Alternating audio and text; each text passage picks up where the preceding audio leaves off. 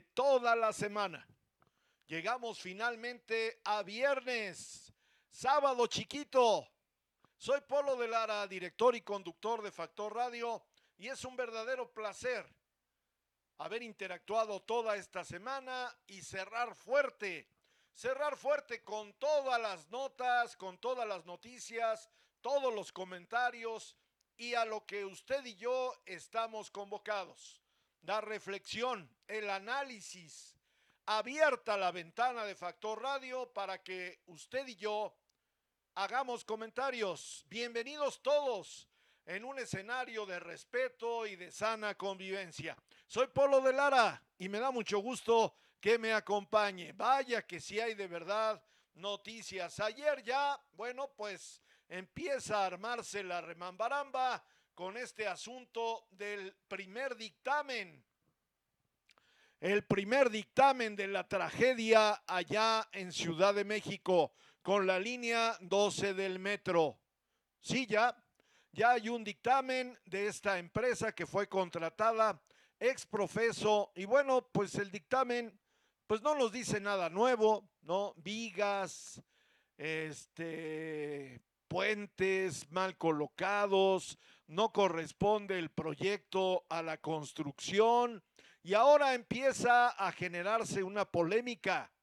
Tal parece que no debió de haberse construido al exterior, o sea, debió haber seguido una ruta subterránea. De eso derivaron muchos problemas.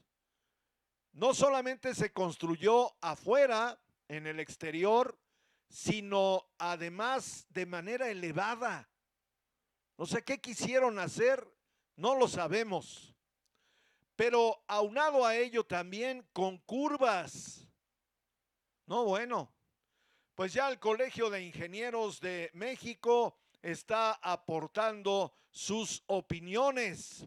Hoy, a pregunta expresa de un reportero en la mañanera, le preguntaron al señor presidente de la República quién es el responsable político. ¿Y qué cree que contestó el presidente? Que quién era el presidente de la República en aquel entonces. ¿De verdad? Increíble, ¿no? Ahora, ahora resulta que como ya se acerca este ejercicio, esta catarsis social que vamos a ver hasta dónde llega, en donde saldremos a las urnas. Yo no, ¿eh? Qué flojera. Saldremos a las urnas a enjuiciar a los políticos de antaño, a los expresidentes. A mí se me hace, con todo respeto, una verdadera vacilada. Pero bueno, pero bueno, este, está bien. Ahora resulta que a lo mejor, pues como que yo veo por ahí el antojo de acercar la figura de algún presidente, ¿no? A este asunto en donde, pues perdóneme, pero no tiene nada que ver. El, el gobierno de la Ciudad de México, desde hace 20 años, ha sido gobernado por la izquierda. Primero por el PRD y ahora por Morena. Sí, claro, desde Cuauhtémoc Cárdenas ¿Usted lo recuerda? Bueno, pues ahí está el tema. Nada que ver. Además, la obra no es una obra federal, es una obra local. Y la pregunta obligada, la pregunta que hizo el reportero el día de hoy, ¿quién es el responsable político de este asunto? En unos minutos más tendré en la línea telefónica al senador Miguel Ángel Mancera, que bueno, pues fue jefe de gobierno también después de Marcelo Ebrar. Y voy a platicar con él y bueno, vale la pena preguntarle, ¿no? ¿Quién es el responsable político de esto que se ha generado allá en la Ciudad de México? Un evento que hay que decirlo, políticamente ya le costó a Morena, ¿eh? Morena está, perdón, la Ciudad de México está dividida prácticamente. Y esta división tiene que ver con el dolor, con el sufrimiento de 26 familias que perdieron a alguien y de más de 100 heridos, algunos de gravedad. A mí me queda claro, ¿eh? Pero además, yo lo he venido comentando aquí en mi programa. Oiga, qué miedo. Yo he viajado en el metro. De verdad no me volvería a subir. Porque no hay garantías. O sea, me queda claro que no le han dado mantenimiento a este sistema de transporte metropolitano. Empiezan a surgir voces y alguien dice, jamás se le ha dado mantenimiento. Que esa es otra de las preguntas que le haré al ex jefe de gobierno Miguel Ángel Mancera. Bienvenidas y bienvenidos a nuestro programa. Arrancamos, voy al primer corte, no le cambie. ¿Cómo para qué?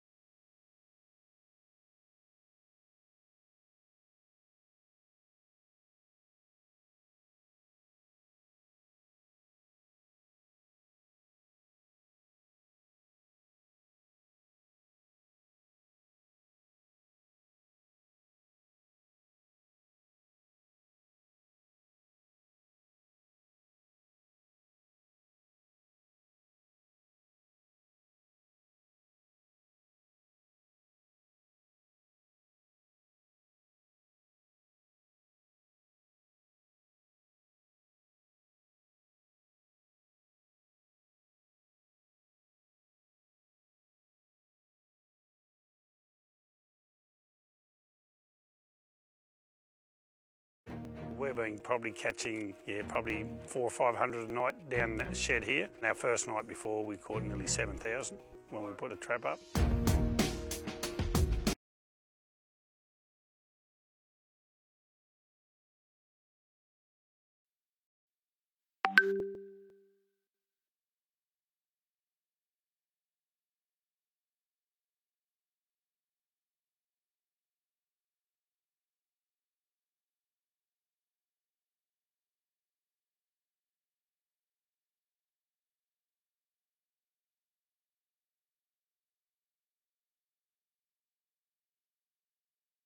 We've been probably catching, yeah, probably four or five hundred a night down the shed here. Our first night before, we caught nearly 7,000 when we put the trap up.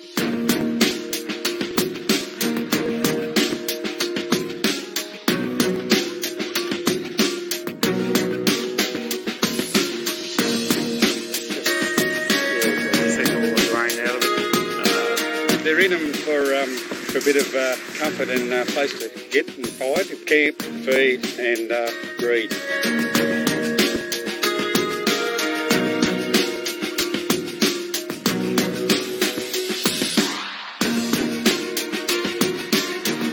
Disappointing. Um, I remember having um, quite a bit of grain in a 400 tonne um, capacity storage, which was about half full, and they took four or five inches off the top of it.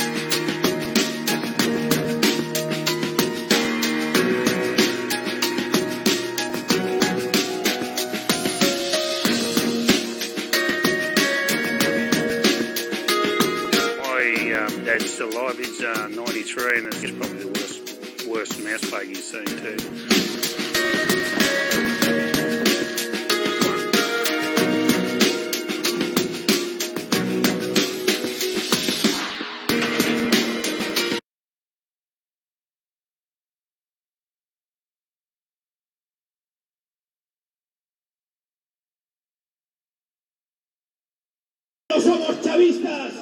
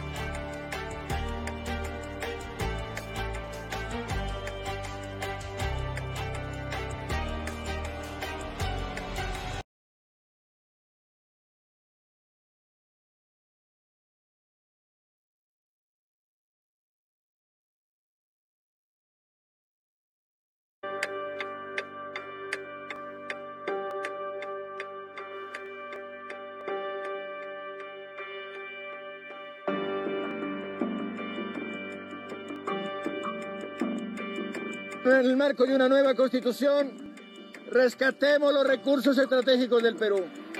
Que el gas de camisea sea para los peruanos. Hay que nacionalizar el gas de camisea. El oro, la plata, el uranio, el cobre, el litio que acaba de entregarse a otros países, tiene que ser para los peruanos.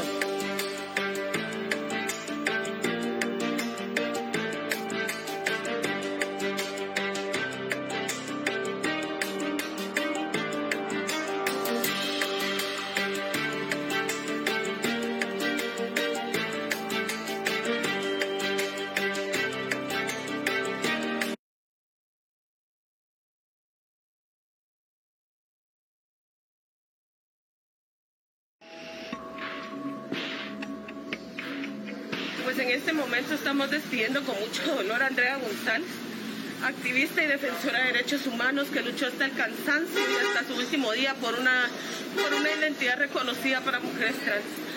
Este asesinato fue cruel, fue vil y llevamos 20 años luchando contra estos asesinatos.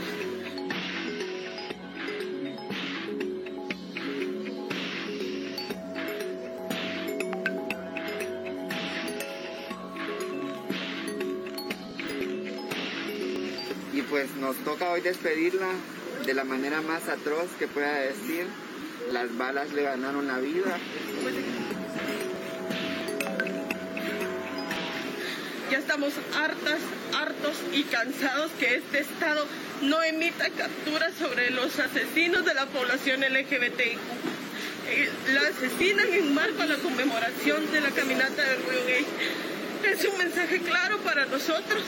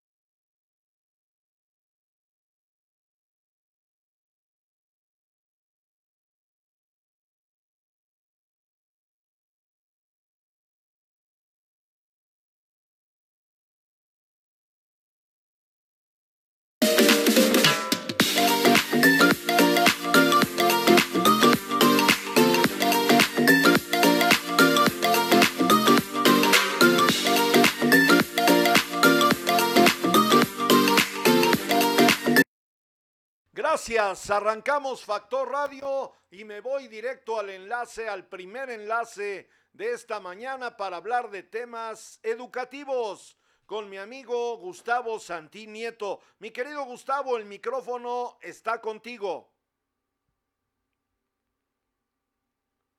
Bueno. Bueno, bueno. Tengo algún problema de comunicación. Deme permiso, por.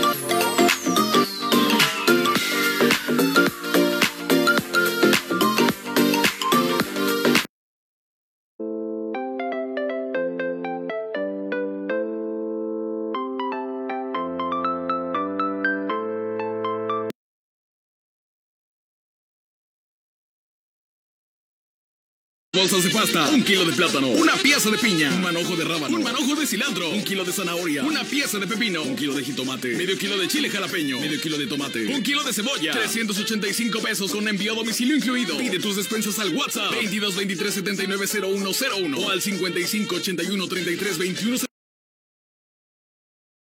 ya al aire en Factor Radio y como le mencioné, tengo en la línea telefónica ya para hablar de temas de educación con las famosas cartas a la maestra Gracia, mi amigo Gustavo Santín Nieto. Gustavo, buen día. Buen día, Polo. Buen día a Saraí, a Pame y a todo el auditorio. Pues vámonos con la carta Gracia de esta semana, mi querido Gustavo. Pues con una mala noticia, ¿no? No, por favor, danos una buena, caray. La maestra Gracia se opone al regreso a clase. Así de sencillo. Y se opone fundamentalmente porque en su escuela no tienen servicio de agua potable. Eh, los sanitarios se encuentran en malas condiciones y la Secretaría no, no, no ha intervenido para ponerlo al punto y no estarán regresando en esa escuela a clases. Y bueno, Paul, pues, el motivo de esta carta es analizar las dos posturas que tienen las dos organizaciones más importantes, la CENTE por un lado y el CENTE por el otro. ¿Cómo ves, Polo?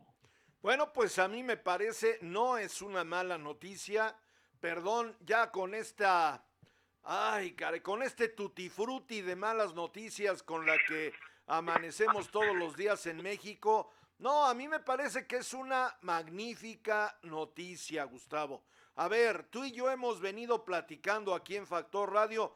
Las escuelas de suyo, desde siempre, pues dependen de la economía de los padres de familia para el mantenimiento, para el gasto diario, para el agua, para el aseo, para el que barre, bla, bla, bla, bla.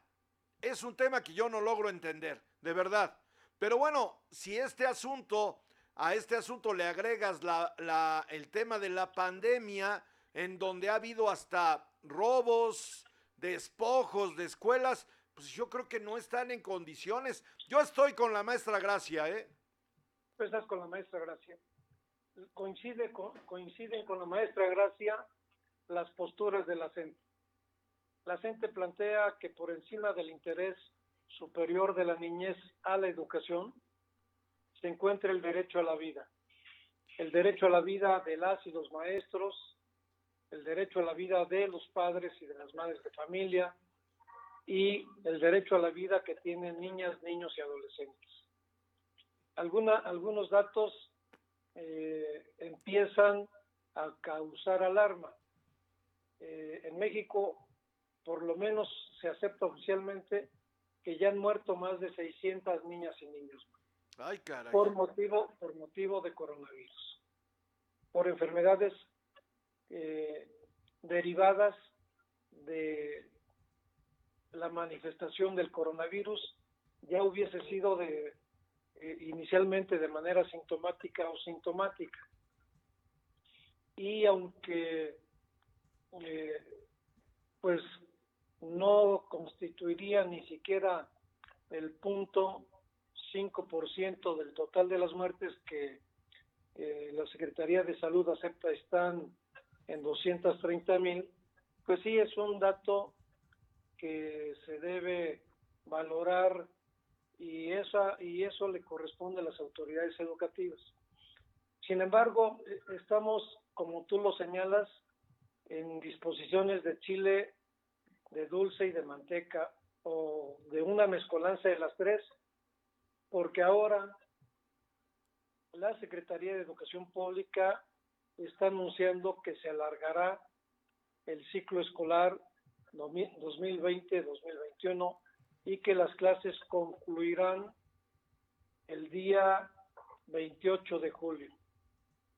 Y la verdad es que los niños y las niñas, los madres, las madres y los padres de familia y los maestros están cansados, están hartos, Y la verdad es que eh, no es lo mismo tomar decisiones atrás del escritorio, en donde tú tienes que valorar algunos indicadores que eh, responden a las inquietudes de los jefes, a estar en la casa con niños y niñas o estar en las escuelas. Los indicadores los mostraré la próxima semana, los indicadores de deserción. Casi todas las cartas se van ligando una con otra, pero es interesante que se reconozca las malas condiciones que tuvo el ciclo escolar. Sí, sí, la postura del, del CENTE con ese está alineada totalmente a lo que primero te plantea la autoridad educativa. Y ya no entiendes porque originalmente los aliados del presidente de la República son los miembros de la CENTE con C, pero ahora resulta que las decisiones de política educativa se instrumentan con, la, con el sindicato oficial. Es importante hacer notar que la coordinadora es parte del CENTES, que no se ha desvinculado y que es solamente una corriente de opinión. Pero la CENTE domina cinco entidades de la República, entre ellos nada más y nada menos que algunas secciones sindicales de la Ciudad de México, Oaxaca, Chiapas, Michoacán y Guerrero. E, esa franja, esa franja que corre en torno al Pacífico y que eh, seguramente incidirá en estados que le son limítrofes como Puebla, como Campeche, como Tabasco. Y bueno, pues este por un lado está el CENTE justificando el regreso a clases en, el derecho que tienen niñas, niñas, adolescentes y jóvenes a recibir educación, de ser definidas como el interés superior, y la parte de la CENTE que señala que es importante que las escuelas estén y cuenten con las mejores condiciones de trabajo. El, casi el 30% se reconoce ya de las escuelas fueron saqueadas. Sí, claro. Y esto... ¿Qué porcentaje, Gustavo? Pues cerca del 30%. 30%. Esto quiere decir que una de cada tres escuelas de las oficiales eh, sufrieron robos y en algunas se llevaron hasta el teléfono y el cable de la luz, ¿no? Sí, claro. Si no es que se llevaron hasta el portón. Eh, decían, decía el refrán, se llevaron hasta el perico. Sí, se llevaron hasta el perico y la y la autoridad educativa tiene que invertirle. ¿Por qué? Porque si mandó al magisterio a su casa, del cual recordamos hay más de 3.600 fallecidos a causa del COVID, pues hubiese contratado un servicio de vigilancia para privado, privado, aunque no les guste, para que estuvieran haciendo rondines permanentes en las escuelas, ¿no? A ver, Gustavo, a ver, perdóname, te voy a interrumpir. Yo he visto, y seguramente tú lo has visto también, patrullas de policía sea estatal o municipal, o sea, de las rojas, estas alquiladas por Miguel Barbosa, y de las azules del Ayuntamiento de Puebla, apostadas afuera de centros comerciales, afuera de Oxos. Y pues mi abuelita decía, piensa mal y acertarás. ¿Será que le dan una lanita al de la patrulla para que esté pendiente de estos lugares? ¿Por qué no hacerlo con las escuelas, Gustavo? Pues sí, aunque si le dan una lanita, se incrementaría la cuota que les cobrarían a padres y madres de familia. Pues. Bueno, dejemos, dejemos a un lado la lanita porque finalmente las escuelas es parte del Estado. El sector educativo, la infraestructura del sector educativo es parte del Estado. Es parte del patrimonio de la nación. Polo. Es correcto.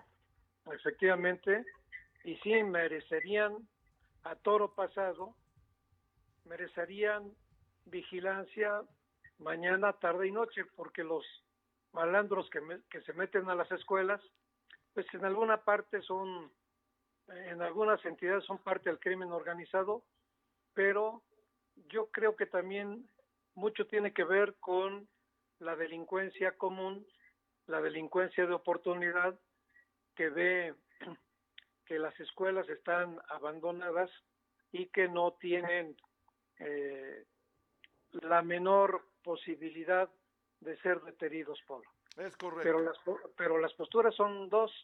E, el, fíjate, el CENTE llama la responsabilidad de maestros, de personal directivo y de los trabajadores de la educación para regresar a clase. El mismo argumento, pero utilizado en sentido contrario, lo asume la coordinadora, pero la coordinadora está planteando una responsabilidad con la vida. Eh, en los habían esperado que regresaran a clase en esta primera etapa millón y medio de niños. Eh, los números que reflejan los medios masivos de comunicación señalan que solo un millón de chamacas y de chamacos regresaron a clase. Esto implica que la medida debe ser, como habíamos platicado, consensuada escuela por escuela y con los involucrados en la comunidad escolar sin que se meta la burocracia dorada. Porque cuando se mete la burocracia dorada, se echa a perder todo, por La burocracia, desgraciadamente, porque no todos son autoridades de gobierno, la burocracia, lejos de facilitar el funcionamiento adecuado de las instituciones, este, las, pues lo obstruye. Y sí, que este, escuela por escuela tendrían que sentarse a platicar. Sí es cierto que se han conformado los comités de salud, comités participativos, pero ya, pero ahí habíamos comentado que Montezuma se encargó de meter gol para encargarle a los padres de familia, padres y madres de familia, que se caigan con su lanita para que funcione la escuela. Y no, debe ser parte de lo que, de, de los gastos que debe cubrirse con presupuesto, debe ser parte del gasto educativo corriente, Paul. Muy bien, pues vamos a la parte final de tu columna, mi querido Gustavo. Bueno, aquí la parte final de la columna tiene que ver con que madres y padres de familia se involucren, que, pero que no permitan que los conviertan en los intendentes de las escuelas sin este sin ser su responsabilidad.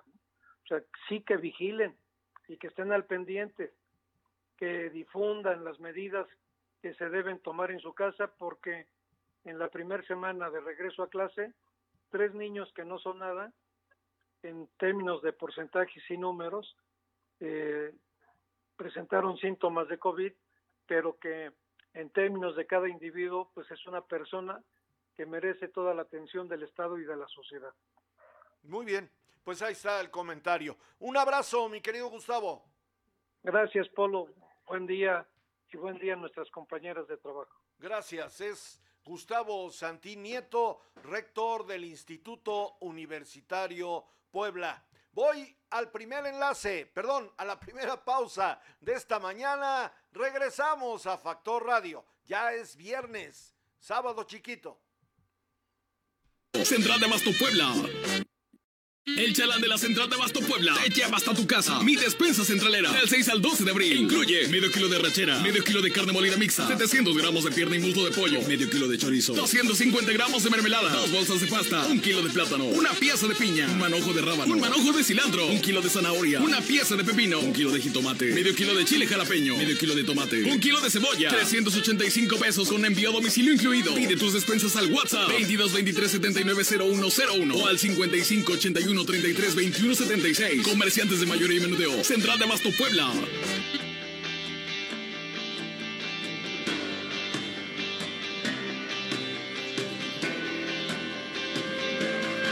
Licenciaturas sabatinas en tres años, cuatro meses. Prepárate para el ascenso que te mereces. Instituto Universitario Puebla.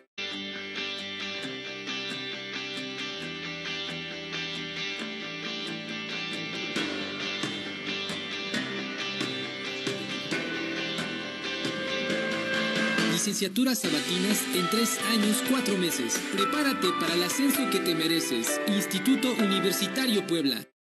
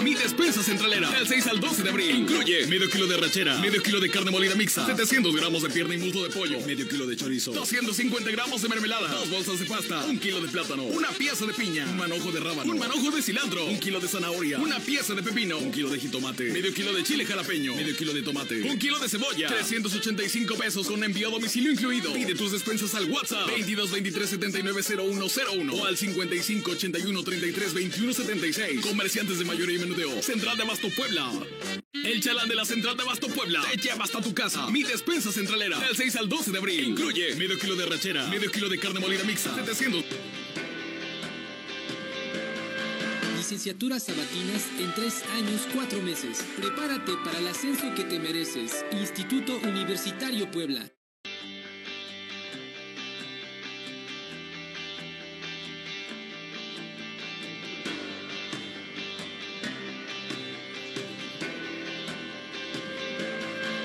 Licenciaturas sabatinas en tres años, cuatro meses. Prepárate para el ascenso que te mereces. Instituto Universitario Puebla. Gracias, regreso a Factor Radio. Un gusto de verdad cerrar transmisión esta semana en compañía de usted. Pati Gordillo ya está con nosotros, me dice buenos días a todos, Dios los bendiga. Si hoy sales, ya sabes lo que dice Pati, ¿no? Si hoy sales y llevas cubreboca en tu cara, gel en tus manos y guardas distancia, gracias porque cuidándote tú nos cuidas a todos. Maru Oriana Hernández Méndez me dice, hola, buen día, maestro Polo, qué gusto, Maru, gracias por acompañarnos. Dice Patti, no pude entrar antes, mi internet está mal, pero escuché que decía Gustavo Santín que alargaron el ciclo escolar, ¿por qué? Ay, mi querida Patti, ¿qué te digo? Ya sabes cómo es la autoridad y en este tema de educación, pues lo están prolongando. José Luis Palma Gómez me dice, maestro Polo y equipo de producción, buen fin de semana, vamos por la grandeza de Puebla. Gracias, lo mismo Agustín Juárez Martínez, dice Javier Cruz Gutiérrez, ¿qué está sucediendo con Carlos Slim en la construcción del metro de la línea 12? Nada, pues le dijeron que sí, que tiene responsabilidad, pero que no se preocupe, que los contratos que tiene hoy con el gobierno de la 4T van para adelante. Política y cosas peores, nos dice saludos de Factor Mendizábal. Julio Mechún Cervantes ya está con nosotros. Voy ahora con mi amiga, la maestra Laura Cepeda Tirado. Laurita, buen día, qué gusto. Maestro, muy buenos días a la producción y a todos los que nos escuchan. Híjole, siempre, siempre me toca así como, que, lo bueno es que siempre me toca dar la, las, la nota alegre y la nota que nos cambie el día con eso de, de que van a alargar el ciclo escolar sin comentarios. Bueno, ¿Cómo ves? hicieran- No, a ver, éntrale, éntrale al tema, Laura, ¿cómo ves? No, no, no, no, no, maestro. Uno que está sumergido en toda esta cuestión de la educación, híjole, yo cuando lo vi dije, no es cierto, de verdad. Si ya ahorita, precisamente que estoy en exámenes finales y todo eso, ya los alumnos piden a gritos, de Claro, verdad, piden a claro. gritos, este, ya que acabe esto, y también uno como maestro, dije, pensaría uno que fuera uno menos trabajo, pero al contrario, es mucho más trabajo, tiene uno que estar ahí con los alumnos y prende tu cámara y contesta y es como si fueran clases presenciales y lamentablemente, me lo digo de manera personal, estamos entregando unos alumnos, mm, se, se tiene que decir, mediocres, maestro. Claro. Porque este, con la pena, ¿no? O sea, yo les digo, miren, jóvenes, o sea, sacan un 6, o sea, digan ustedes cuánto sacan. Y ya se me quedan viendo así. Tengo un alumno que solamente una vez en todo el ciclo escolar lo vi y eso fue en una ceremonia del 24 de febrero, imagínense. Ah, bueno. Y ahorita la mamá me dice, es que, ¿qué tiene que hacer mi hijo? O sea, señora, en todo el año, o sea, es increíblemente de veras qué sociedad estamos entregando. Y, y yo como, eh, como educando realmente me apena y, la verdad me, eh, me entristece que estamos entregando eh, de verdad personas mediocres y que por eso, bueno, terminan donde toman decisiones mal tomadas, donde de verdad no pueden dejar nada a la sociedad y qué y qué lamentable y qué penoso que las autoridades que tienen que hacer esto de de una secretaria de educación hablemos eh, no pueden tomar decisiones más atinadas que las que están tomando. O sea por Dios no no no no. No no me cabe en la cabeza pero bueno ojalá y usted y yo pudiéramos solucionar algo y pues ojalá y, y algún día oigamos cosas diferentes maestro. A ver, pero aquí, aquí, perdóname, y qué bueno que aceptaste mi invitación a hablar del tema que no tiene nada que ver con la invitación que nos haces cada ocho días a leer. Pero, a ver, Laurita, se supone ha sido una demanda de toda la vida, yo la he escuchado, digo, yo soy abogado y fui funcionario de la Secretaría de Educación Pública eh, eh, en nivel medio superior y la demanda ha sido recurrente desde siempre, que las carteras de la Secretaría de Educación sean ocupadas por profesores. ¿Sí o no? Sí, claro, sí. A ver, hoy hay una profesora al frente de la Secretaría de Educación Pública que igual que tú y que yo, que hemos estado frente a grupo, conoce la entraña de la bestia. Yo ya no entiendo, Laurita. Sí, pues no, pues no, no, no entiendo yo, porque entonces quisiera pensar que sí realmente nos están diciendo la verdad que estuvo frente a grupo y, y no es cierto, porque si fuera realmente de campo, como lo fuimos nosotros, pues no estarían tomando esas decisiones absurdas, ¿no? Con todo el respeto que me merecen. Fuera de foco totalmente. Sí, entonces digo, para estar en un puesto de esos, yo creo que analizan, piensan, ejecutan como deben de ser las situaciones, no así, al vapor, al ahí se va, a, a esto me suena bien y pues y vamos a hacerlo, ¿no? El, O sea, no, el no, yo- tema, el yo creo que para tomar esas decisiones es todo un colegiado, y un colegiado precisamente Sí, de claro. autores, de y todo eso, y no lo tienen. Eh, está pasando, si me das permiso, maestra Laura Cepeda tirado, lo mismo que sucede en el deporte con la pues la campeona mundial, ¿no? La, la, la señora esta que está en la CONADE, ¿cómo se llama? Ana Gabriela Guevara, que en lugar de ayudar a los deportistas, pues la verdad es que no, no se ve claro. Pero bueno. Bueno, pero se lo embolsó maestro seguramente y seguramente ya tiene todo un guardarropa de todas las mejores líneas deportivas. Óyeme, Y- pues claro. Y yo, te- y yo tengo amigos y familiares que son medallistas olímpicos, maestro, quisiera presumirle aquí, que algún día se, lo, se las presentaré o los invitaré. Este, tengo una sobrina que es medallista olímpica en taekwondo y es por sus recursos, ¿eh? O sea, claro. ha pedido apoyo y nada. Claro, claro, me queda absolutamente claro. Pero bueno, a la señora le gustan las cosas caras y ya ves que la cacharon por allá en Santa Fe. Así En es. en Entonces, desde ahí le digo, desde elegir a la persona idónea para el puesto idóneo. Desde ahí. Muy bien. Desde ahí pues, estamos mal. va- vamos, Pero a, bueno. vamos a la parte eh, bonita, a la parte alegre que tú nos propones esta semana, Laurita, por favor. Muchas gracias, maestro. Eh, el título me- al que me voy a referir es mucho con la celebración que, que tenemos en puerta, que es el Día del Padre, que es el día domingo, lo cual felicito a cada uno de los que nos escuchan, este eh, y a todos los papás que que tanta tanto hacen por sacar a sus hijos de adelante y también a las mamás que toman esa doble función de papá y mamá. Eh, este libro se llama Necesito a papá y es eh, de la escritora colombiana Ofelia Pérez Díaz. Ella pertenece a la Asociación de Mujeres Escritoras y Poetas de la ciudad de Cartago, Colombia, y ha recibido bastantes premios, tales como el libro El Lauro de Oro en 2015, por, eh, por el título Algo por Colombia, el Broche de Oro por Crisalida Poética en el 2015, y es miembro eh, honorario de las Naciones Unidas de las Letras del capítulo Colombia. Entonces es una mujer bastante preparada y que eh, sus letras nos, nos traen mucha enseñanza. Este libro del cual me voy a referir el día de hoy presenta la problemática y las soluciones de la paternidad, tanto física como emocionalmente, como emocionalmente ausente, con un estilo práctico y directo, balanceado, el ayer y el ahora de esta grave situación. La autora hace hincapié de la necesidad de la figura paterna en hogares, lo cual es contrario a lo que la sociedad dicta.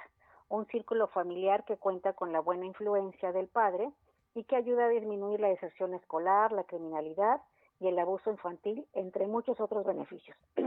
De manera que la figura eh, del padre es más importante, sin quitarle obviamente importancia a las grandes mujeres que son papá y mamá en una sociedad lastimada. Y que ya con más ejemplos vemos como hay muchas madres solteras y también papás solteros, donde lo más, donde los más inocentes son los, los hijos y son los que pagan la factura de una decisión mal tomada, mal tomada y de una decisión que no apoya ni ayuda en, en esta problemática social. Necesito papá, entonces nos deja, nos deja ver la, la problemática que hay en la sociedad, en una sociedad lastimada por, por familias disfuncionales y porque el- y por ver la figura del papá como algo en segundo plano, porque bueno, vemos en eh, para la celebración del día de, de la madre anuncios por todos lados y comerciales y todo, y al papá, o sea, uno que otro, ahí anuncio de felicidades papá y es el día del padre. Entonces, sin menospreciar al, a la mamá, también el, la figura paterna es muy importante en una sociedad donde estamos carentes de valores, de necesidades y de ejemplos que van a hacer a, a los ciudadanos hombres de bien y mujeres también.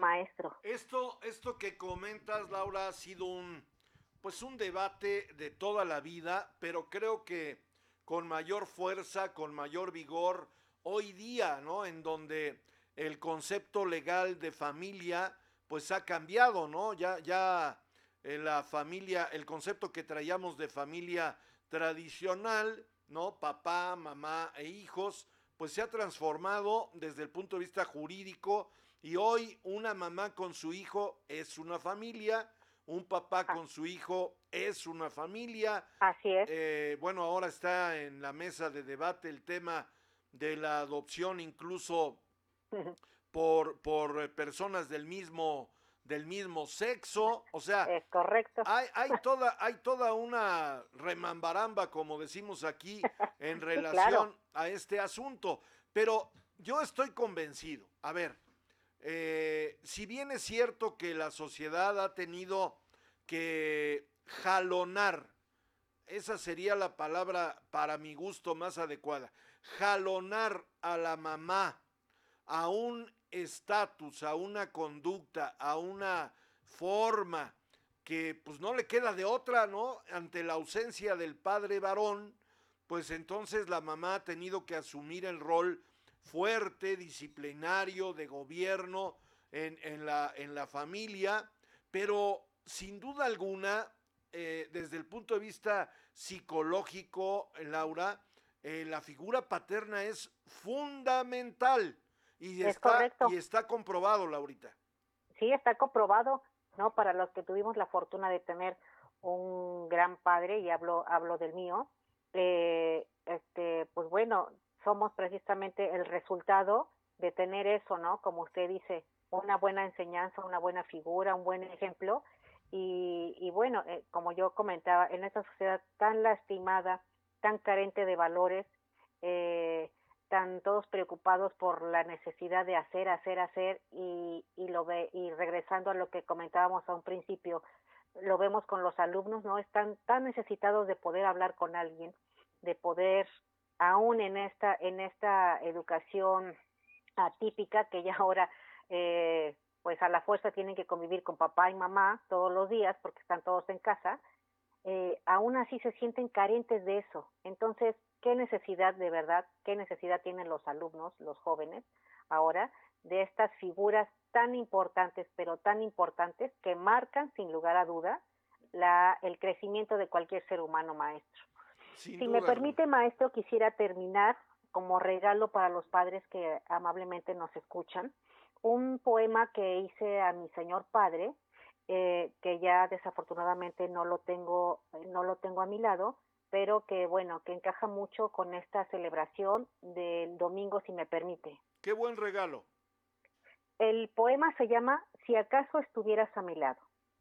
Si acaso estuviera mi padre a mi lado, podría agradecerle su preocupación por mí. Podría agradecerle sus tiernas caricias, que no por escasas, sinceras sentí. Si acaso tuviera mi padre conmigo, le daría las gracias por estar aquí. Le agradecería mis grandes tristezas, sus sabios regaños, sus muchos consejos y los grandes valores que sembró en mí. Si acaso mi padre estuviera conmigo, podría charlar como antaño, cuando me hablaba que el árbol debe de ser fuerte y saber resistir, prodigar sus frutos, ofrecer sombra, cubrir sus heridas, forzar sus firmezas y siempre, siempre seguir, seguir luchando, seguir perdonando, seguir olvidando, pero siempre, siempre seguir.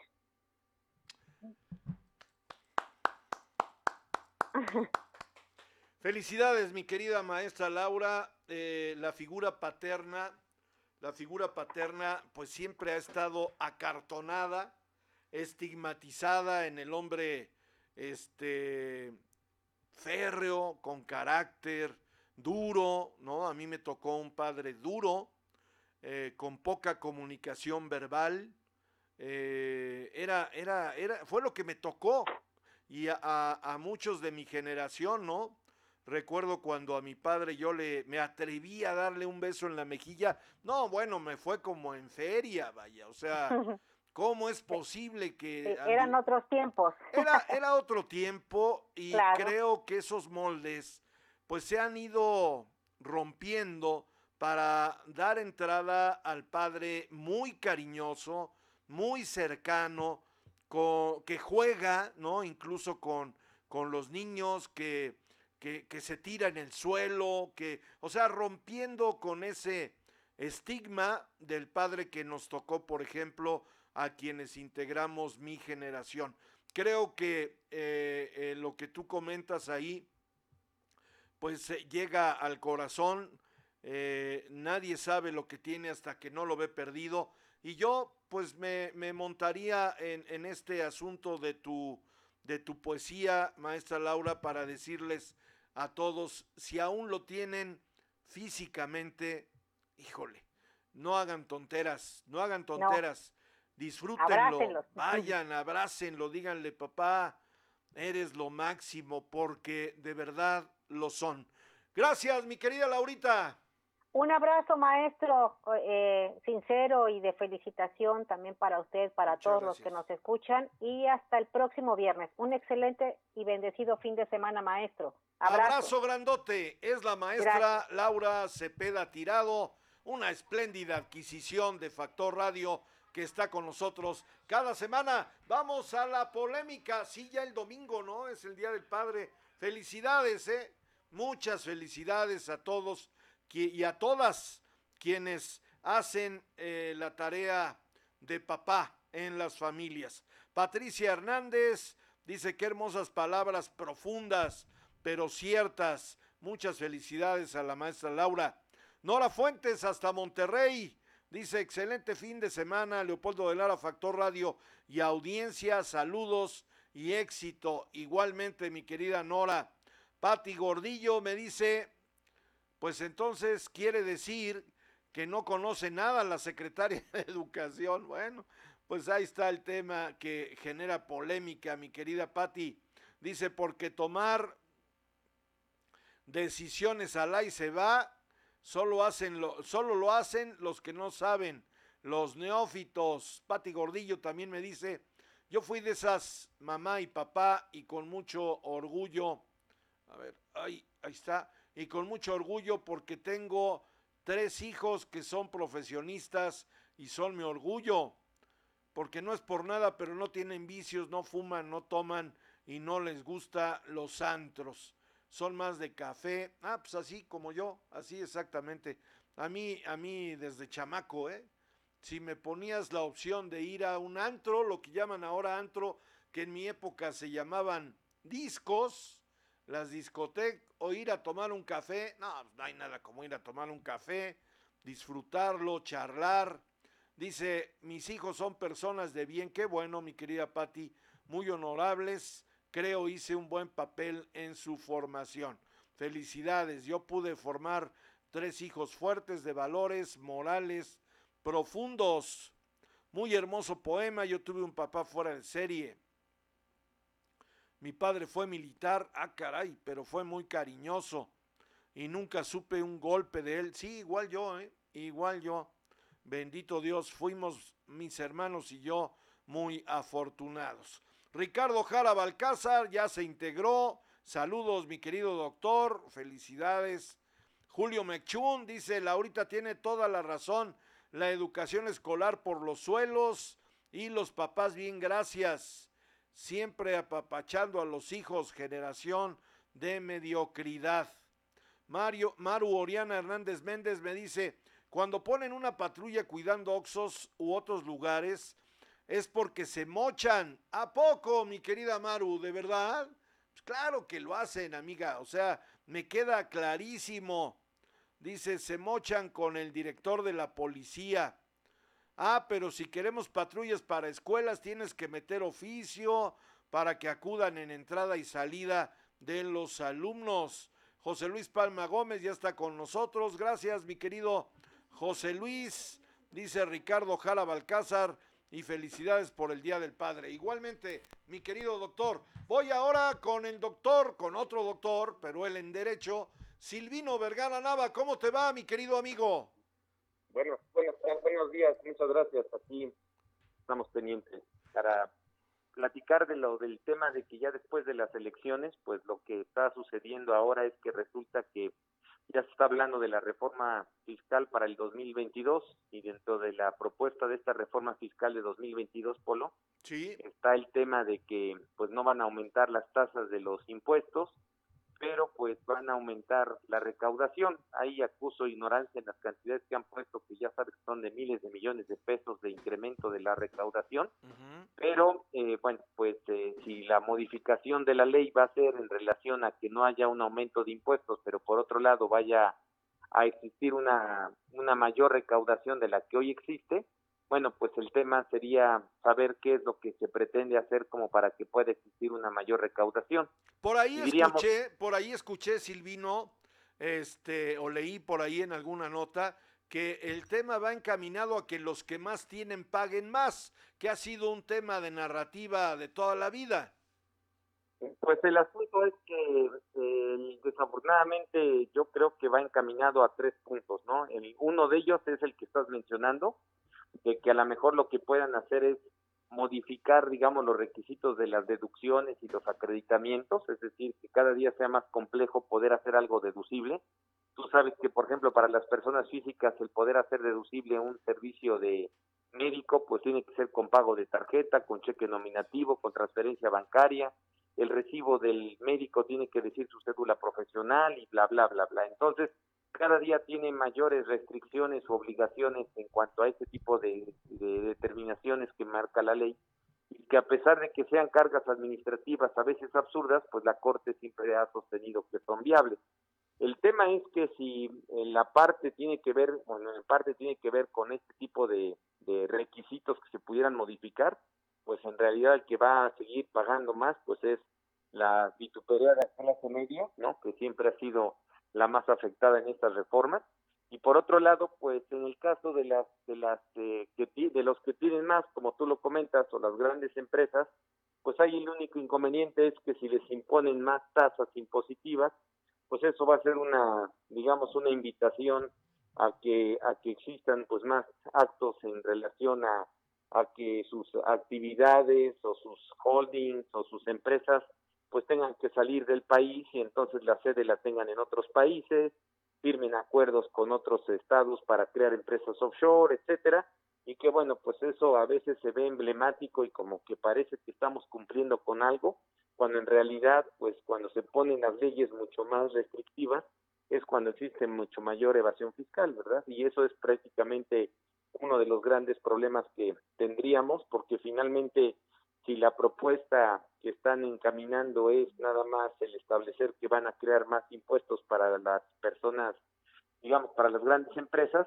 pues muchas de las empresas transnacionales o las empresas extranjeras pues van a ver la alternativa de cambiar su sede o, modificar sus este, establecimientos o qué sé yo, pues para no tener aquí, digamos, la sede permanente de sus empresas y poder realizar algún tipo de triangulación que les impida a las autoridades pues que estén eh, grabando ese tipo de contribuciones, pero los que no lo pueden hacer, que normalmente son los empresarios mexicanos, pues estos desafortunadamente van a ser los afectados y como siempre pues la economía nacional. Ahora, este asunto, doctor, tú que eres experto en la materia y que bueno, desde que pues yo estudié la carrera, lo he escuchado siempre, permanentemente, cada gobierno que llega dice que paguen más los que más tienen.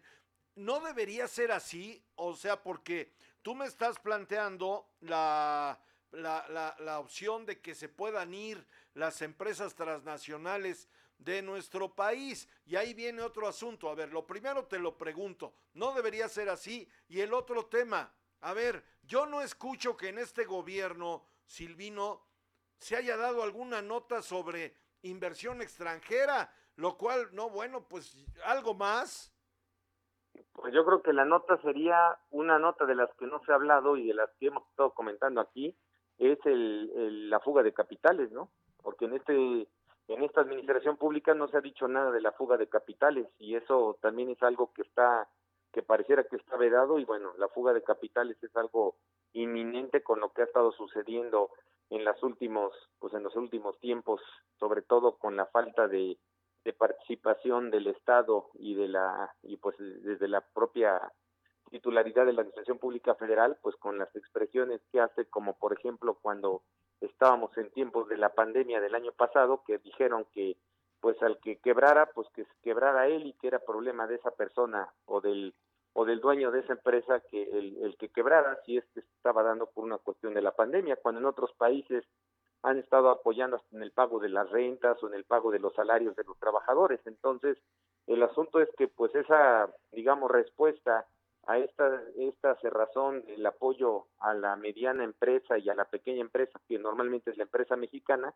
pues es precisamente la fuga de capitales. Entonces, si bien como comentas, no ha habido así unas grandes noticias de respecto a las inversiones que pudieran haber aquí en México, en primer lugar, pues por lo que sucedió con el aeropuerto de Texcoco, pues tampoco se ha dicho nada de la fuga de capitales y yo creo que ese es otro tema que, que se está dejando ahí en segundo término y es precisamente lo que está generando esta pasividad económica que seguimos viviendo. Muy bien, pues ahí está el tema. Algo para complementar, mi querido doctor. Pues preocupante porque desafortunadamente ya lo habíamos comentado, este Polo, el problema que tenemos es que si viéramos un poquito más hacia el sur y no nada más estuviéramos recibiendo órdenes del norte, como ha sido sobre todo en los últimos 30 años, incluso en esta administración, pues el tema sería que si viéramos un poquito hacia el sur, pudiéramos ver que las reformas fiscales no es el momento oportuno, hay que ver lo que sucedió en Colombia, ¿no? Hoy ya la noticia pues es que se siguen las cuestiones digamos de, de violencia respecto a la propuesta de la reforma que era aumentar el IVA Aquí posiblemente no pretendan aumentar los impuestos, pero si disminuimos, digamos, los derechos o disminuimos las deducciones, disminuimos las facilidades para el pago de las contribuciones, pues es exactamente lo mismo, ¿no? Entonces, la preocupación creo que más grande es qué va a pasar con esta reforma cuando se presente el día 8 de septiembre y la tienen que aprobar el día 20 de octubre. Eh, más de mil hojas que presentan o dos mil hojas que presentan.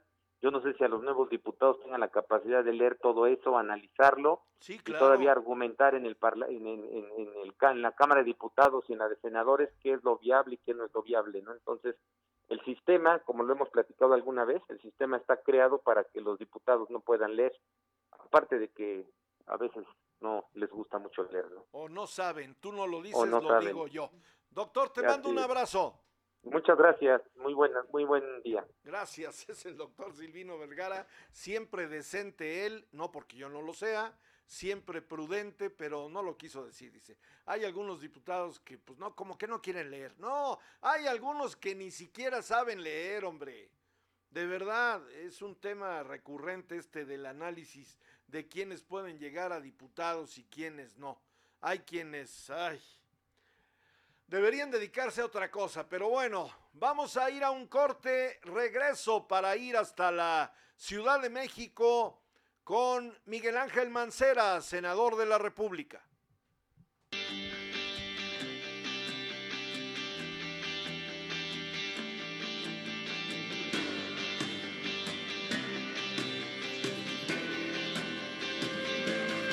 Licenciaturas sabatinas en tres años, cuatro meses. Prepárate para el ascenso que te mereces. Instituto Universitario Puebla.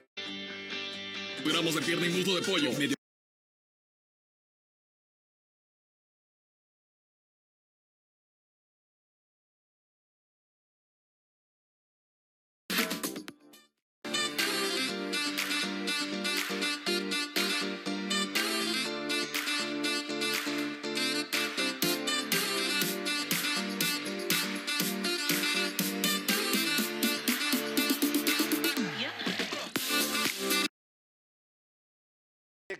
hemos venido manejando aquí en Factor Radio, hay quien me decía el otro día, oye, tu medio es de Puebla, sí, es de Puebla para el mundo.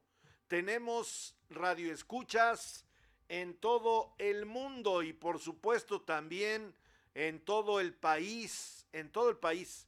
Benditas redes sociales, como alguien los calificó. Esto nos permite hoy romper barreras y estar presentes en todos lados. Y bueno, como lo hemos venido platicando aquí en nuestro modesto medio de comunicación, pues el tema de la tragedia de la línea 12 del metro no solamente partió en dos a la Ciudad de México, los ciudadanos de aquella entidad federativa, pues ya, ya le dijeron adiós a la izquierda que estuvo ahí pues muchos años, desde Cuauhtémoc Cárdenas, y aquí lo hemos venido ventilando. No es un asunto menor, es un asunto muy delicado, muy grave. Hoy el presidente de la República, a pregunta expresa de un reportero, de verdad, ¿eh? yo me quedé con la boca abierta. El reportero le dijo, señor presidente, ¿quién es el responsable político de esto? y Andrés, el licenciado Andrés Manuel López Obrador dijo, pues hay que ver quién era el presidente. Ah, caray, bueno, pues voy ahora a un enlace hasta la Ciudad de México, como siempre, como siempre ha estado presto a escuchar nuestro llamado con el senador de la República, Miguel Ángel Mancera. Miguel Ángel, ¿cómo te va? Buen día. Querido Polo, qué gusto saludarte, saludar a toda tu audiencia. Muy buen día. Oye, senador, bueno, pues primero preguntarte para ir calentando aquí el tema, ¿cómo vas en el Senado? ¿En qué estás? ¿Qué estás haciendo? Cuéntamelo todo. Mira, eh, precisamente acabamos de concluir una reunión de la Junta de Coordinación Política y bueno, pues está trabajando en la comisión permanente, como bien sabes. Vendrá para septiembre ya el inicio de la nueva legislatura con una incorporación ya de todas las diputadas y diputados que participaron en este recién eh, concluido eh, día de votación y a un proceso electoral. Y bueno, pues eh, estamos ya preparando trabajos, se están presentando iniciativas, habrá una conmemoración del poeta ah, López Velarde el próximo lunes. Hoy estábamos revisando eso, se va a colocar aquí eh, un, un homenaje a través de letras doradas en el propio Senado para López Velarde, eh, un libro, etcétera, cosas que estamos trabajando ahora y puntos de acuerdo que se están desahogando en la en la propia comisión permanente. Pues, ya sabes que este trabajo no no se detiene, estimado Polo. No, no, sin duda alguna te toca una etapa interesante. Pregunta obligada, senador, ¿tú habías tenido ya algún cargo de elección antes de ser senador de la República? Solo el de jefatura de gobierno, Polo. Sí, claro, o sea, obviamente el de jefatura de gobierno, pero legislativo había sido no. legislativo no. Yo, yo te preguntaría algo que pudiera parecer una obviedad, pero que no lo es, considerando que nada tiene que ver el ejecutivo con el legislativo. ¿Te parece interesante legislar hoy en un país con, ay, con tantos matices, Miguel Ángel? Mira, me parece un reto, Polo, porque la verdad es que para alcanzar los consensos no es fácil. Eh, sí se requiere de mucho trabajo, de mucha labor de convencimiento, de mucho diálogo, y en donde se han alcanzado los consensos, pues ha sido por eso, porque eh, hemos insistido muchísimo. La verdad es que eh, no está fácil en este momento eh, poder pasar una iniciativa, poder eh, dar eh, fuerza a un punto de acuerdo, pero lo estamos haciendo de cualquier manera. Bueno, pues va, ahí está el tema. Ya sabes que el micrófono de Factor Radio está abierto. Y bueno, vamos eh, indefectiblemente, mi querido senador, al tema de la línea 12 del metro. Te observamos en la rueda de prensa a la que convocaste allí en el Senado de la República. Y bueno, pues frío, con respuestas puntuales, no te has metido en líos de manera política. Me parece que la postura tuya es, como lo señalaste, aquí estoy, y a mí me parece que vas a pasar a la historia con esa expresión a, pregunta expresa de un reportero que te dijo, bueno, este, pues eh, eh, a, usted lo están señalando por ahí y tu respuesta fue, aquí estoy. Coméntame, senador. Mira, eh, nuestro compromiso, Polo, había estado centrado en el hecho de no hacer comentarios, no profundizar ningún tema hasta en tanto no estuvieran los dictámenes periciales. A raíz de la presentación de esta primera fase de dictámenes periciales, fue que hablamos eh, con los compañeros de la fuente aquí en el Senado de la República y efectivamente, como tú bien señalas, pues hubo una serie de preguntas y una serie de cuestionamientos, lo que nos llevó a centrar dos temas básicamente. Primero, entender que esta es una primera fase, como se anunció, que está pendiente una entrega para el mes de julio y otra para el mes de agosto, que habremos de estar atentos a cada una de ellas. Y número dos, reiterar la disposición primero de, estar aquí eh, pendientes de lo que se requiera, de lo que se pudiera requerir. Y también reiterar, Polo, que todo lo que hicimos, todo lo que se trabajó, el cierre de 2014, el cierre de 2017, pues quedó documentado, es decir, cada acción, cada tema que se vio, eh, no es algo que esté oculto, no es algo que no exista, ahí está en todos y cada uno de los archivos que eh, tienen este resguardo, Polo. Ah, hay ya en Radio Pasillo un rumor que va increciendo y que bueno, pues eh, tal parece que como en esta en este nuevo régimen, como han señalado, pues no pasa nada, ¿no? El señor presidente de la República dijo, son cosas que pasan. Esa frase ya pues se ha aplicado en varios temas, sería sería ocioso comentarlos, pero la ciudadanía dice quiénes son los culpables de este tema. En lo personal yo digo que no va a pasar nada, va a haber otro dictamen, otro más y finalmente todo para adelante. Y para muestra un botón, en las ruedas de prensa no aparece la directora del sistema Metro. Y la pregunta obligada es como por qué. Desde tu particular punto de vista, mi querido senador, ex jefe de gobierno, me han comentado que nunca se le había dado mantenimiento al metro. ¿Esto puede ser posible? Eh, mira, Polo, no, no puede ser.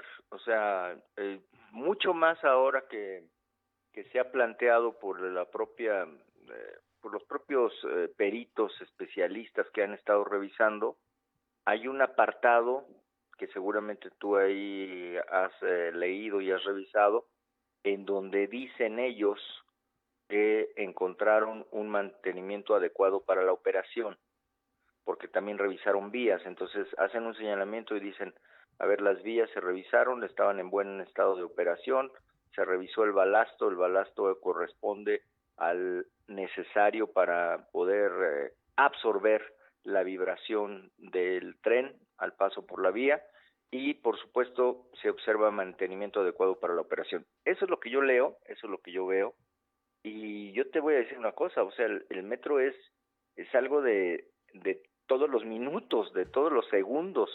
No puedes dejar de pensar en un eh, en un espacio de tiempo. Es más, yo creo que hay eh, gente de, de tu audiencia que no sabe eh, porque pues es algo que pasa digamos, detrás de bambalinas, que el metro cuando se cierra, es decir, al filo de las eh, 12 de la noche, lo que viene es el único espacio de tiempo para poder eh, asearlo, para poder revisar, para poder revisar eh, algunas de las formas de conectividad, de comunicación, etcétera.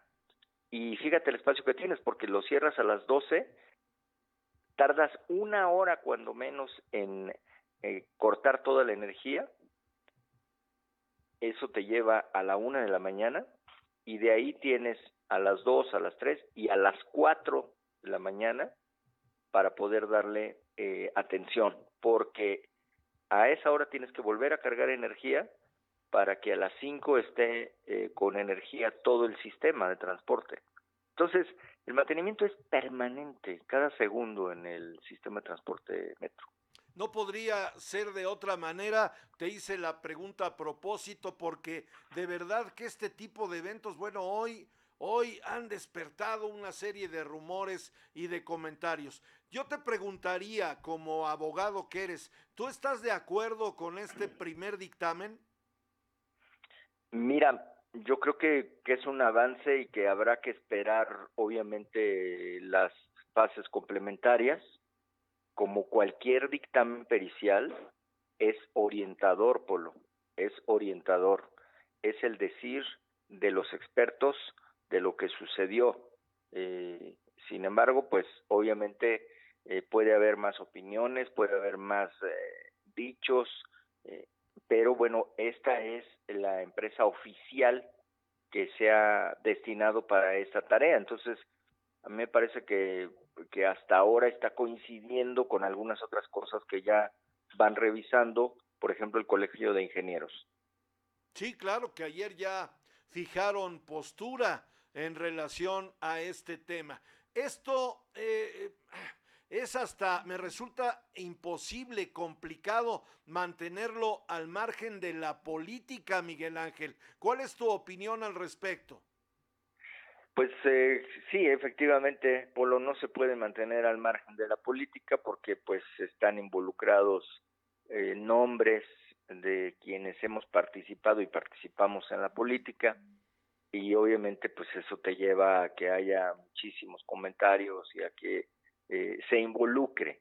Sin embargo, me parece que en, el, en la conducción y en el mismo desarrollo de los eventos pues tiene que estar alejada la política, es decir, en, la, en los dictámenes, en las presentaciones de los mismos, en el desarrollo, pues qué bueno que estuvieron ahí los responsables, los expertos, los eh, titulares de esta empresa y los eh, que representan a Colegio de Ingenieros.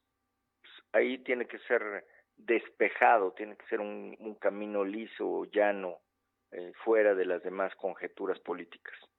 ¿Estás tranquilo, senador? pues estoy aquí, estoy trabajando y estoy eh, sabedor de que hicimos lo que nos dijeron los expertos que se hiciera. Eso fue lo que lo que se hizo, nunca se escatimó, Polos. Yo, si yo te dijera, ¿sabes qué? Que me dijeron que había que gastar 500, yo les dije, no, pues nada más vamos a gastar 100 porque no, no nos va a alcanzar o porque no tenemos. Se, no se escatimó absolutamente nada. Nunca se escatimó, al menos con el metro, en, en estas intervenciones que se tuvieron. Bueno, pues ahí está. Senador, ¿algún comentario en relación a este tema? Vamos a esperar lo que viene, el dictamen. Vamos a esperar, Polo, estaremos pendientes, obviamente eh, estar en contacto y, y por supuesto que me da, como siempre, muchísimo gusto saludarte y saludar a, a toda la gente que te escucha, no solamente ahí en Puebla, sino como decías, en todos lados. Así que especialmente a la gente de Puebla un saludo con mucho afecto. Senador, te mando un abrazo. Gracias, igualmente, Polo. Es el senador de la República, Miguel Ángel Mancera, coordinador de la fracción parlamentaria del PRD y ex jefe de gobierno allá en la Ciudad de México. Voy a ir a un corte, no le cambie, regreso.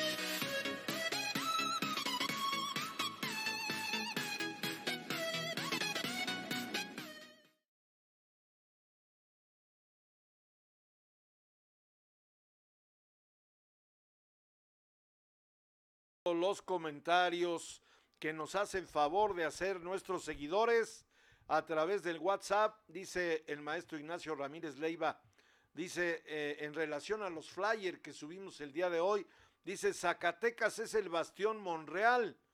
Entonces, ¿qué sucede? Pues eso quisiera yo saber, mi querido maestro, en relación al despido de trabajadores del sector salud allá por WhatsApp. Les dijeron, ya, ya no trabajan aquí, ¿eh? Gracias por participar. Hazme el favor. No, bueno. Y la líder sindical, en lugar de que, bueno, ¿qué te digo? Hay algunos sindicatos que de verdad, de pena ajena, en lugar de que defienda a los trabajadores, les manda otro WhatsApp y les dicen, comprendan la situación, muchachos. Ajá. saliendo de la pandemia, con una economía raquítica, con inflación. ¿Cuánto cuesta hoy ir a hacer un buen súper? ¿Cuánto cuesta? ¿Te gusta mil, mil quinientos pesos? Hay gente que no los tiene. Es un tema, verdad, muy lamentable.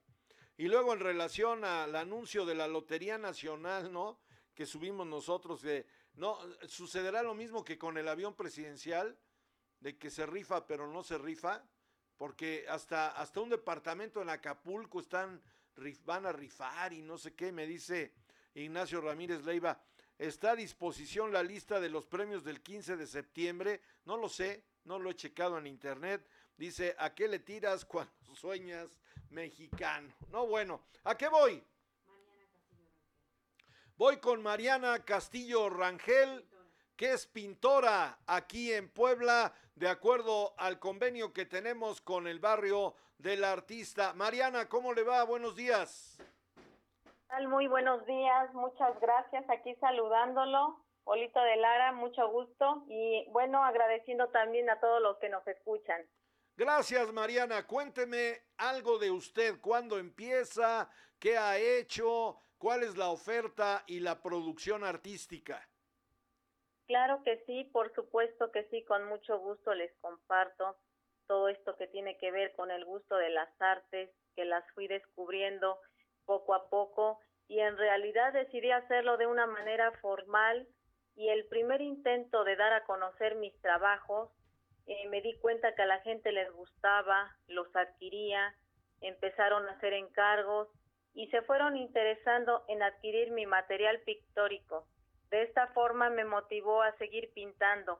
Por ello me sentí impulsada a continuar tomando clases ahí con los maestros del barrio del artista y así fue como poco a poco me fui incursionando a este mundo tan bello de las artes.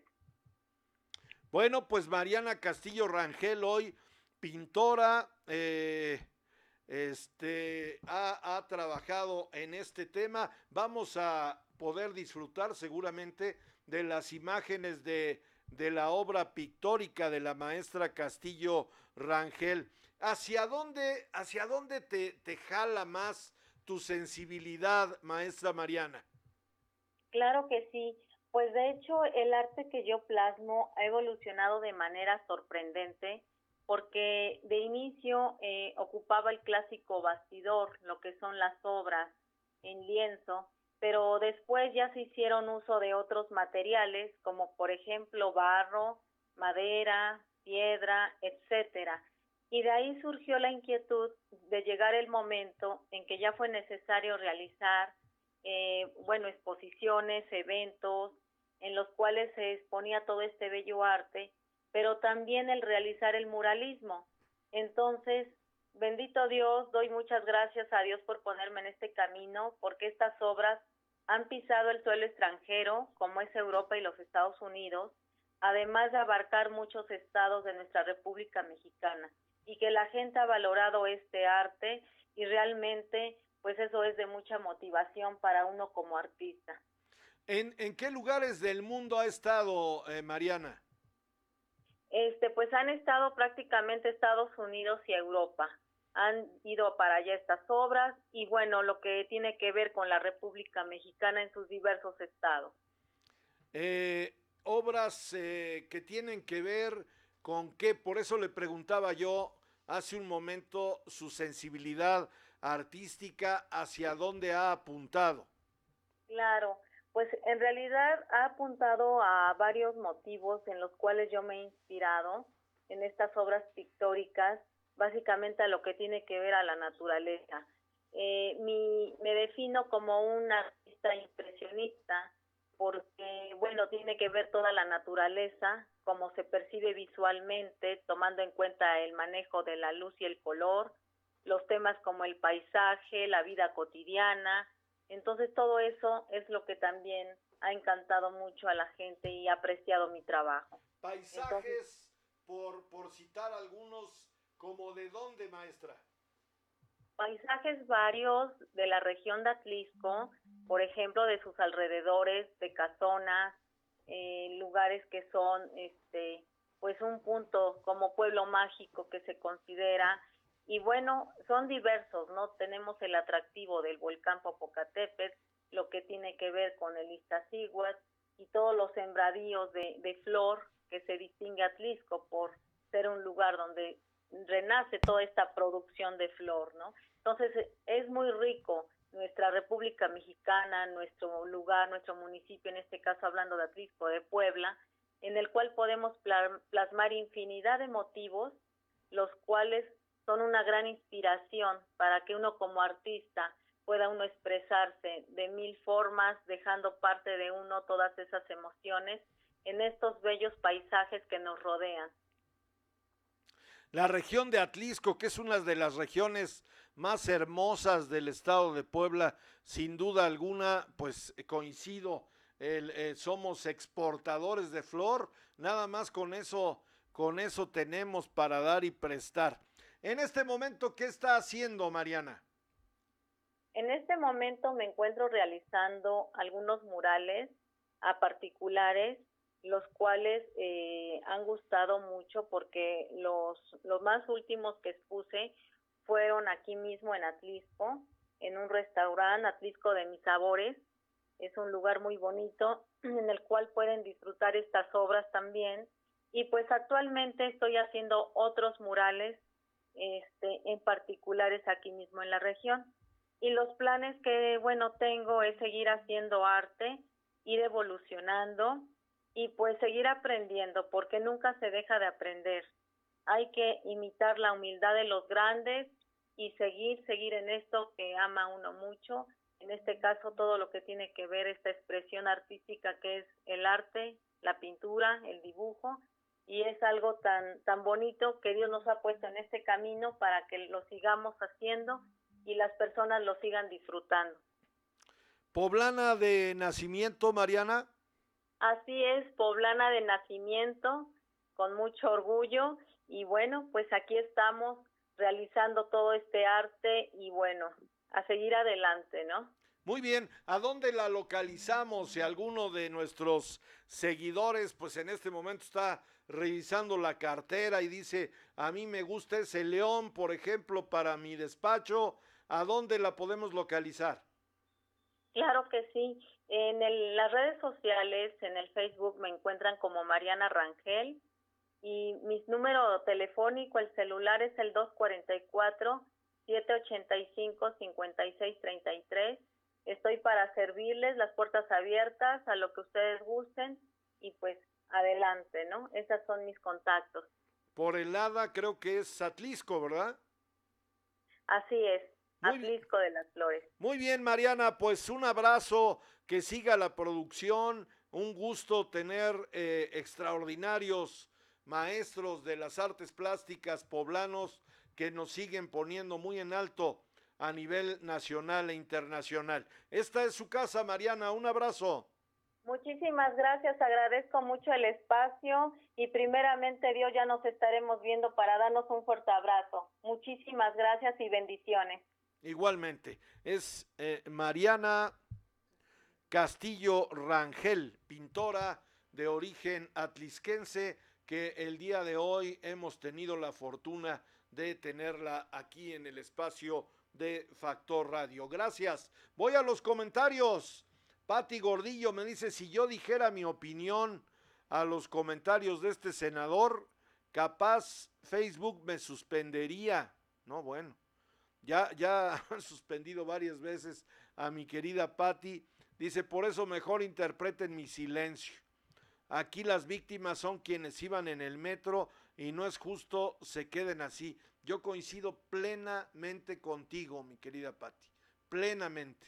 Hay un número de víctimas que incluso ya demandaron en Estados Unidos a, las empresas que, que tienen que hacerse responsables y no dudo que van a tener que pagar millones de dólares, ¿eh? Millones de dólares. José Jesús Gutiérrez dice, buenos días, licenciado Polo de Lara. Héctor Orduña me dice, saludos, maestro Polo de Lara. Excelente programa. Gracias, Héctor. Tomás Centeno Monsalvo me dice, saludos, Polo, y a tu equipo de trabajo. Gracias. ¿A qué voy, producción? Voy con Juan Ramón Álvarez Cuspinera, que anda probando todos los moles que se encuentran en el estado. ¿Cómo estás, Juan? Buen día. Pues nada, nada, muy contento, pues realmente eh, lo hago pues en cuanto a, la historia y a la promoción pues de un gran platillo, ¿no? Un gran platillo que pues nos ha representado y que dice mucho de lo que somos los poblanos, precisamente tenemos el, el mejor mole, eh, el que gusta más, el más equilibrado y bueno pues recuerda que Calpan concursó en un en un evento nacional eh, de sabor a mi patria eh, con el mole poblano precisamente y quedó dentro de los cinco este, finalistas. Eh, estamos concursando con, con Oaxaca, con Hidalgo, con Guerrero y con Yucatán.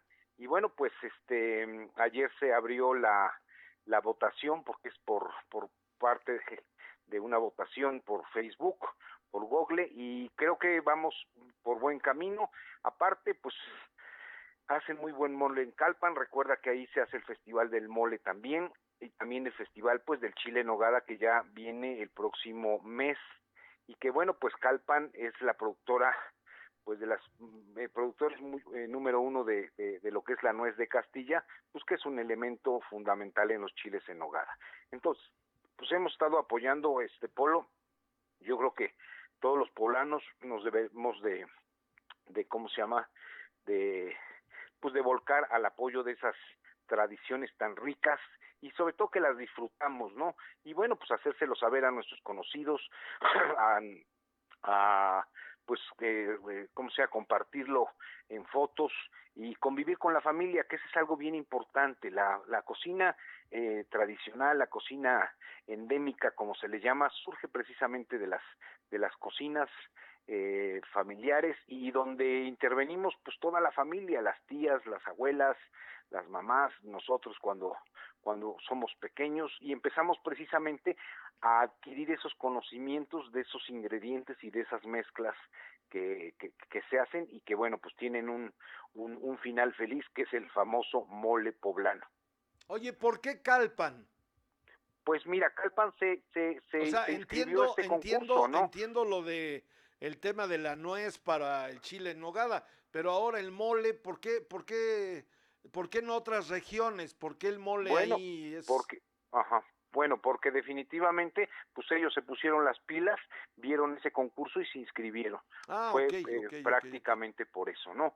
No estamos hablando del mejor mole, yo creo que es una zona muy muy tradicional Calpan donde bueno pues es muy rica en ingredientes y ellos pues eh, vieron la convocatoria y se inscribieron no, pues, lo que bien. muchos no lo vieron y pues no no tuvieron la oportunidad pero a fin de cuentas Calpan nos está representando como Puebla como el el el, el cómo se llama el participante pues de, de una salsa madre que yo le digo eh, de todos los mexicanos que la hacemos diferente en toda la república pero que en Puebla gusta más por el equilibrio y Calpan pues se puso las pilas se inscribió y bueno pues está por quedar como como la como como la ganadora podríamos decir y eso esperamos con el apoyo de todos los poblanos ¿Cuándo es este certamen? ¿Cuándo termina? ¿Cuándo sabremos si Puebla se lleva el galardón? Mira, yo creo que la próxima semana, precisamente ayer y antier, estuvimos este, compartiendo eh, la liga para, para votar y bueno, pues nada más esperemos los resultados. Ah, es por votación. Sí, es por votación por parte de la Secretaría de Cultura Nacional y bueno, pues el, el, el evento es un evento que se llama Sabor a Patria y Puebla pues está dentro de los cinco finalistas. Y bueno pues esperemos que gane no porque creo que se lo merece el mole y también todas nuestras eh, cocineras tradicionales. Realmente fue una convivencia muy muy bonita ahí ver pues a, a, todas las señoras este cocinándolo y aparte eh, también cocinando otros elementos que siempre han acompañado al mole, pues como son los tamales de anís, los tamales de frijol, un arrocito rojo con sus chicharitos y su zanahoria y bueno, pues la tortilla hecha a mano que pues no puede faltar. Y vas a vas a vas a dar el botonazo, Juan. ya, ya, ya, ya, ya estamos subiendo de peso por andar promoviendo Pues tanta riqueza, man. No, pero la verdad es que vale la pena. Qué envidia. Te mando un abrazo, mi querido Juan. Igualmente, cuídense, Polo. Hasta luego. Gracias. Es el maestro Juan Ramón Álvarez Cuspinera, experto en gastronomía, en restaurantes, en hotelería. Y bueno, pues anda ahí checando todos los moles, ¿no? Anda checando todos los moles. El mole poblano es sensacional. El pipián, no, bueno, qué cosa, vaya. A mí me gusta el verde. Fíjese que la salsa verde, esa que yo solamente como con michiote, si no, no, no, no sé, a lo mejor es mental, no la acepto, pero el pipián verde, no, qué cosa tan maravillosa, de, verdad, ya estoy salivando. Ya nos vamos, gracias por haberme acompañado toda esta semana, nos vemos de manera puntual el lunes a la misma hora aquí en Factor Radio. A nombre de Saraí Muñoz Limón, directora ejecutiva, de Elvira Gaitán Cortés, nuestra coordinadora de enlace, de Sara Paola Flores, asistente de producción, y de Marco Campo en el Twitter. Gracias, cuídese. Nos vemos el lunes.